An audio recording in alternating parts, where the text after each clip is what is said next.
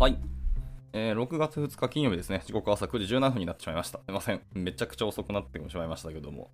はい、えーやっていきたいと思いますが、えーなんか台風が近づいてきているようで、東京も急にです、また昨日からガーッと雨が降り始めて、まあ明日ですかね、関東圏にもガンと上陸じゃないですけど、近づいてくるところなので、まあ今日中になんかいろんなこと準備して、明日は引きこもろうかなと、はい、思っております。はい、おはようございます。夢見のキスこと桑原です。えーでは、えー本日も探し始めていきたいと思います。で、今日はですけども、やっぱちょっと時間だいぶ押してしまったので、あんま技術的なところではなくて、ある種のインタビュー記事ですね、また読んでいこうと思ってます。えークックパッド CTO の方ですね。ま現時点でまだ CTO のかなと思ってますけど、の読み方間違ってたらすみません。えー、成田一世さんで合ってますかね。まあ、一応ツイッターのアカウント見たら、成田一世って書いてありましたので、まあそうだと思います。最初な、成田さんかと思ったけど、多分成田なんですかね。わかんないですけど。はい、えーの、えーインタビュー記事、CTO の賞味期限とは、えーワクワクを取り戻すために現場へという、まあ、記事ですね、を読んでいこうと思っております。はい。えーと、スーさんですね。おはようございます。ご参加いただきありがとうございます。今からダラダラやっていこうかなと思ってます。じゃあ行きましょう。クックパッド株式会社成田一世、えー名古屋、名古屋大学大学院を修了後、2008年に Yahoo 株式会社に入社だと。えー Yahoo メールのバックエンド開発に従事する。2010年にクックパッド株式会社に入社。サーバーサイドのパフォーマンス改善や、えー画像配信などを担当して、あと、えーインフラストラクチャー部の部長だったり、技術本部部長などを務め、えー執行役員 CTO に就任をしましたと。で、2023年1月からはクックパッドマートの開発にも従事をしていると。では本文です。けども、えー2022年末に6年勤めたクックパッドの CTO を退任した成田一世氏。あ、この1月に、えー CTO がエンジニアのキャリアの終端なんて考えるのは面白くないし、えーむしろ CTO から、えー一エンジニアになっても価値を出せた方がかっこいいし憧れるのでそうしたい。えー経営辞めて現場に入るのはキャリアアップとしか思ってないよというツイートをして話題になりましたと。なるほど。退任されたんですね。だまあだから CTO として開発に従事してるわけじゃないよってことですね、これつまり。はい。で、そのツイートなんですけど、えーまあ同じようなツイートですね。今言ったものをそのまんま、あの、ツイッターに書いた感じです。で、これがですね、いいね568とか来てますね。あ結構伸びたって感じですけども、えーこれはキャリアアップイコールポジションを上げることという一般的なイメージを、えー揺るがすものですと。で、リーダーやマネージャーを務めるエンジニアの中には、自分のポジションと現場との距離に不安感や違和感がある人も多いのではないでしょうかと。で、今回は一般的にはキャリアのゴールと思われがちな CTO というポジションを退任して、現在クックパッドが展開する生鮮食品 EC であるクックパッドマートっていうものですね。これにエンジニアとして開発に携わる、えー、成田氏にキャリアに迷ったら何を指針に進めばよいかっていうのを伺ってみましたと。はい、そういうお話ですね。で、今回は4つの項目に分かれてます。じゃあ1つ目ですね。CTO はキャリアストーリーのゴールじゃないよってところからです。1月中旬の経営辞めて現場に入るのはキャリアアップというそのツイートについて、その真意っていうのがもしあれば教えてくださいというところですけど、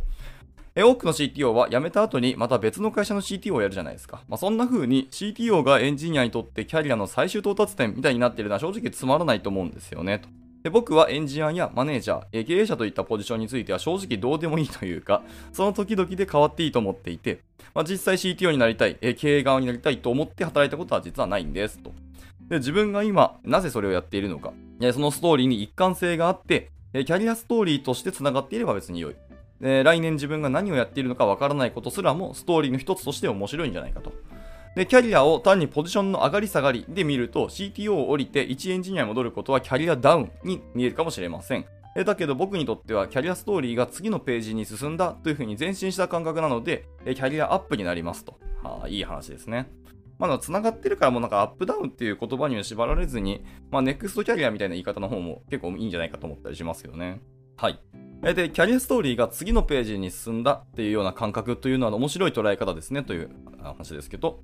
まあ、CTO になる前はインフラエンジニアでその後6年 CTO をやってと、えー僕のキャリアストーリーはポジションの上がり下がりに関係なく続いています。CTO だった間に優秀なエンジニアがやりたいことに集中できて、どんどん成長できる環境は作れました。では次に僕にとって必要なことと会社にとって必要なことが噛み合う場所ってどこだろうと考えたら、その場所は現場であり、僕がエンジニアとして開発することだと思ったんです。まあ、それでこういう選択になりました。まあ、逆に言うと、えー一生 CTO はやりませんか？もう一生マネジメントはしませんとも別に思っていないですと。なるほどね。では続いて、えー何が楽しくてコードを書いていますかっていう、自問して感じた CTO の賞味期限っていう話になりますが、えーそもそも CTO の退任を意識するようになったきっかけは何だったんでしょうかという問いにの回答ですけども、理想の CTO 像から、えー自分がかけ離れていってるよっていうふうに感じたからっていうのがそのきっかけだったらしいですね。僕が思う理想の CTO 像とは、その会社のエンジニアが全員いなくなったとしても、コードとサーバーさえ残っていれば、一人で全部何とかできる人ですと。要は会社に残っているコードとサーバーを掘り返して自分で何とかできるっていうことですね。でも実際の自分はそうはなれませんでした。最初の2、3年はギリギリ手が動いていたけれど、後半のあ3年はより現場から遠のいてしまって、技術のアップデートにもついていけませんでした。で会社で今何が動いていて、誰がそれに携わっていて、どういう技術が使われていてといった情報は一応把握してます。だけど自分が実際に技術スタックを使いこなして、新しい価値を生み出せているかっていうと全然その状態になかったんですよと。で誰に何を頼めば解決できそうっていうのはわかるので、まあ、経営者の仕事としては正しいことができていたのかもしれません。えでも技術の引き出しはだいぶ枯渇して、まあ、古びてしまっていると感じました。これは僕もすごく感じてますし、今まさにその渦中にいますね。で、実は2022年の夏に CTO をやりながら技術者としてコミットするという宣言をして、えクックパッドマートのチームに一度参画したことがあるんですと。で、その結果どうだったかっていうと、まあ、ぶっちゃけ全然できませんでしたと。えー、経営や組織のことをやりながら週の半分はコードを書くなんて言って、まあ、時間があったとしても全然頭が切り替わらないんですよと。これ僕めちゃめちゃ痛感しましたね。しっかりですね、切らないと経営層とかのポジションだったり、マネジメントのポジションってもう断ち切らないとですね、絶対に頭切り替えられないと僕も感じましたね。どっか必ず残ってて、で、それが残ってると、やっぱり会社とか経営とか売り上げとかっていうその方にフォーカスがいくんですよね。で、そうすると、コードを書いたり、その現場仕事をするって、枝葉になっちゃうんですよね、感覚的には。で、まあ、それは枝葉のことをメインに本当にやりたいメンバーとか、そのバリバリにやってる、パフォーマンス出るメンバーがたくさんいらっしゃるんですよね。会社の中にもね。なので、そういう方にバンバン振った方が、やっぱり経営としてはうまくいくんですし、ビジネス的には加速するんですよね。退役軍事じゃないですけど、やっぱ離れれば離れるほど差別くのは本当その通りなので、僕より現場の人の方がパフォーマンス高いのは当たり前なんですよね。だから余計にそっちに行っちゃうので、書けませんとか全然できませんでしたって本当そうだと思います。プレイングマネージャーって多分個人的にはありえないというふうに感じています。そのどこまで現場に近いプレイングあのマネージャーかっていうところになると思いますけどね。はい、CTO みたいなポジションまで行っちゃうと多分無理だなって僕は思ってます。そでもそれができているレイヤー X の松本さんとかはもうなんか化け物だと思いますね。尊敬しかないですけど。えー、なんだっけ。頭にスペースを作らないとコードは書けませんでした。で、組織や経営のこととコーディングを両立できる人ももちろんいますけども、僕は CTO を降りないとコードは書けないというふうに実感しました。で、就任当初から CTO には賞味期限があるというふうに思っていたんですけど、まあそれが今なのかなって感じるようになりましたと。で、ご自身を振り返って、じゃあ CTO の賞味期限が来たとはどのような状態なんでしょうかって話ですけど、まあ、技術に対する、えー、圧倒的な好奇心がなくなった状態なんじゃないかなっていうふうに思ったりしてますと。逆なんだ。好奇心がなくなったらもう CTO の賞味期限なんですね。まあでも CTO は確かに技術で経営をする人たちだから、まあそうかもしれない。で、エンジニアの成長と、えー、価値の発揮のためには、えー、技術のアップデートが必須なので、好奇心はとても大切だと。CTO はエンジニアたちの時間軸よりも先を予想しないといけないから、まあ、新しい技術にいつでもワクワクしていなきゃいけないのに、最後の方はその余裕なくしてしまっていました。そういうことか。さすがこの考えは確かにそうかもしれない。で、あまり好きな言葉ではないけど、エンジニア35歳定年説っていうのがありますよねと。で、この言葉が指す35歳がそれまでと一体何が違うかという考えると、まあ、新しいものにキラキラ目を輝かせて飛びつく瞬発力だというふうに思うんです。で、えー、加齢とともに経験値が増えると、まあ、慣れたり感動が薄れたりして、まあ、好奇心が下がってしまうってことを言いたいんだというふうに理解しています。いやーなんか、この人にずっと共感しかしないですけど、新しい技術こんなん出たんだっていう時に、キラキラしなくなったなって、ね、僕もやっぱ思いますね。あまさにこうだ現場の人たちに任せた方がいいっていうか、自分がそこにもう目を向ける気がなくなってきてるなっていうのがあるんですよね。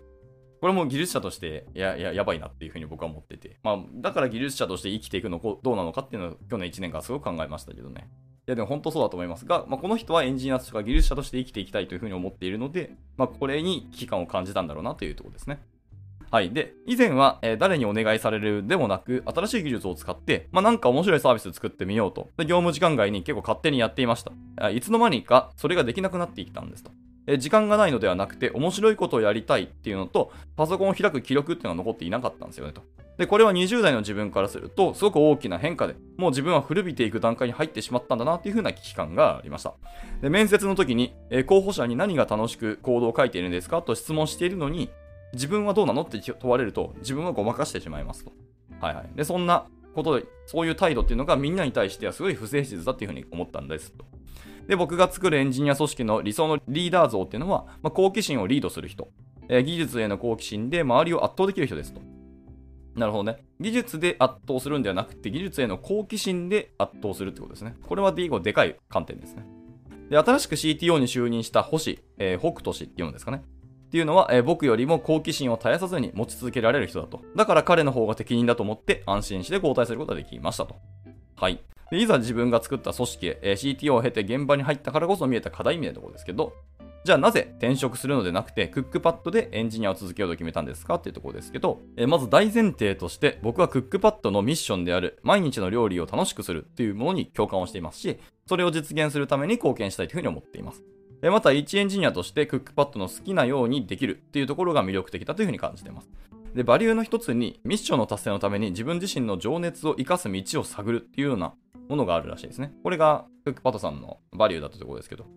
で、えー一人一人のリーダーシップや戦闘力の高さが、えー尊重される環境だから、えー役職によらず全ては自分次第で何でもできると。だから一エンジニアになっても自分の中のリーダーとしての資源を失わず、クックパッドを経営している一人として気持ちを保ったまま、働ける自信じゃなくて確信がありましたと。CTO だった6年間、ひたすら考えてきたのは、エンジニアが能力ややりたいことを発揮できると思える環境をいかに作っていくか、心を砕いてその環境を作り上げてきたからこそ、良い組織に決まっているというような自信もありましたと。で実際にクックパッドには、他社で CTO を経験したエンジニアが何人もいます。キャリアを積んだ資産も高い人たちもいれば、一エンジニアとして、納得感を持って働ける環境もあるはずなんですと。であれば、僕自身も現場に入ることでそれを証明したい。それができて初めて CTO としてやってきたことに一貫性が生まれるというふうに思いましたと。じゃあ実際では一エンジニアとして現場に入ってみてどうなんですかっていう問いなんですけど、えー組織の良さにも気づけましたけど、えー一方で CTO を務めていた頃には気づかなかった現場の課題っていうのを発見できたのが結構嬉しかったですねと。例えば、クックパッドマートの開発チームに入って、えーまず気づいたのは、えー CI がすごく遅かったんです。コーヒーを飲んでトイレから帰ってきてもまだ CI が走っているなんて僕には信じられないことでした。まあそうですよね。CI ってそんな、本来すぐ終わるはずですよね。どんだけ巨大なことをやってるかちょっとわからないですけど。で、経営側 CTO の目線で見ると CI やデプロイが遅いのは開発の健全性を脅かすとても重要な問題です。でうちのエンジニアはみんな優秀だし資産も高いから CI が遅いと気づいたら言ってくれると思っていたけど現場からすると、まあ、たくさんある日々の問題のうちの一つに過ぎないというふうにが分かりました。でそんな風に経営的な、えー目線を持ったまま開発の現場とか課題に向き合えるようになったのはすごく良いことだというふうに思ってます。まあそうなんだよね。経営層に行く最大のメリットというか、一番美味しいのは、その視座を得られたことなんですよね。ここれって、やっぱならないと多分得られないと思うので、この価値はすごく高いと思うんですよね。はい。ちなみに好奇心に変化はありましたかっていう問いですけど、え去年までえカレンダーはミーティングでぎっしり埋まっていたんですけど、今はスカスカで、僕の頭の中はプロダクトの設計や技術、事業のことでいっぱいですと。まあ多分楽しそうな幸せな時間でしょうね、それ忘れて。で、今関わっているクックパッドマートっていうものは、ネット上の情報提供だけではサービスは完結しません。食品を管理する倉庫や配送など物流と連動する必要があって、まあ、正直わからないことだらけですと。で、元インフルエンジニアの僕としては、バックエンドのパフォーマンス改善が得意分野で、そこであれば簡単に価値を発揮できるんですけど、まあ、それじゃあまりにもコンフォートゾーンすぎますと。結局僕自身の成長にもならないし、組織のためにもなりません。え知らないことが多すぎる領域に入っていくのは優しいことじゃないんですけど、それに時間を費やせるのは本当に嬉しくて、今はめっちゃ仕事が楽しいんです。でそれが新たな好奇心の源泉になっていますと。いや、マジ僕、この人と仕事したいなって感じちゃったぐらいですね。なんかすごい横にいて僕もなんかいろんなものがワクワクできそうだなっていう目があるなと思いました。はい。で、続いて、キャリアに迷ったらワクワクする方に進めっていうところですね。えキャリアストーリーを前に進めていくために大切なことは何だと思いますか？って、その問いですけども、自分の強みを活かせるかどうかっていうのを考えることだというふうに思ってます。例えば柔軟性のある人は CTO に向いているんですけど、えみんながみんな柔軟性を身につける必要性は別にないよというふうに思ってます。柔軟性っていうのは必要なものの変化を認識できる力で、視座の高さに直結するのでってことです。逆にスペシャリストをやっていると、一番ワクワクできる、成長できると思う人は、無理して CTO になる必要はないですし、それほど視座を上げる必要も別にないですと。人によって特性は違うので、柔軟性な、あ柔軟な人は柔軟性を強みにしたらいいし、柔軟でない人は無理に柔軟性を獲得しに行く必要はないと思ってますと。まあこれも確かにそうですね。じゃあ最後に、改めてキャリアに迷った時は何を道しるべに進めばいいと思いますかという問いですけど、えー僕から言えることは一つ、ワクワクする方を選べばいいと思ってます。会社を選ぶときに給料が高いとか、家から近いとか、まあ、選択肢はいろいろあるんですけど、一番大事なのは仕事を続けていく上でワクワクしている自分を維持できる環境です。えーそれさえあればなんとかなるんですよね。えー逆にその環境がないと、どんどん自分が失われていくというか、しぼんでいってしまうんですよと。はい。まあ、これはあれですね。自分の気持ちとか心とか、本音とかを蓋をする。で、そしてやる、やるべきことにずっと注力していくと、個というか、自分がなくなっていくって感覚ありますよ。っていうね、そうするとやっぱしぼんでしまうのは本当そうだと思うので、自分のワクワクを大事にしましょうってね、本当いいなと思いました。で、やりたいことが増えていくような環境に身を置ければ、あとは未来の自分がどうにかしてくれるんですと。で、それが楽しみやワクワクの力ですねっていう最後一言で、この記事は締められておりました。はい、あいかがだったでしょうか？いや、このワクワクっていう感覚はですね、年取れば取るほど結構失われていったり、そういう熱量ですね。僕熱量って言葉すごく好きなんですけど、熱っていうのはなんかね、年を重ねるとどんどん失っていったりしぼんでいったりするんですよね。だその熱を、新しい熱が生まれるところにどんどん身を置いていくっていうのがこの人のキャリアの次の道なんでしょうねって思ったので、これ本当いい話だなと思いました。で逆に熱がない人っていうのは、僕、あの言い方悪いんですけど、退化がめちゃめちゃ早いんですよね。加速的に退化していってるなってすごく感じるんですよね。なんかワクワクして何かに飛びついて、わーってやってる人って、めちゃくちゃ輝いて見えるんですよね。僕としてはですけど。なので、まあ、それが経営層に行くか、別に現場に行くかっていうのは全然人によってまちまちですけど、まあ、そういう方向に行くっていうのはすごく大事なので、日々日々、僕は今何に心を動かせてる、何に、目がいっているのかっていうのに、正直に動いているかっていうのをあの見直すのはいい話だなって感じました。はい、いかがだったでしょうか。まあ、後ほどです。この記事もまた、えー、とツイートしますので、興味ある人は見てみてください。じゃあ、えっとですね、えー、今日の朝がそこで終了したいと思います。えー、本日の参加者は、えー、スーさんと、えー、ペイシュンさんと、えー、レノアさんですね。はい、ご参加いただき大変ありがとうございました。また明日もですね、のんびり読んでいきたいと思いますし、また明日、関東圏はですねえ、明日台風多分直撃じゃないですけど、ほぼほぼ近いところに来てるはずなんで、明日は僕引きこもうと思ってますので、まあ、皆さんもですね、場所によってまちまちですけど、あの環境だったり足元だって気をつけていただければなと思います。はい。じゃあ、金曜日ですね、しっかり締めていただいて、土日ゆっくり休んでいただければなと思います。それじゃあ、終了したいと思います。お疲れ様でした。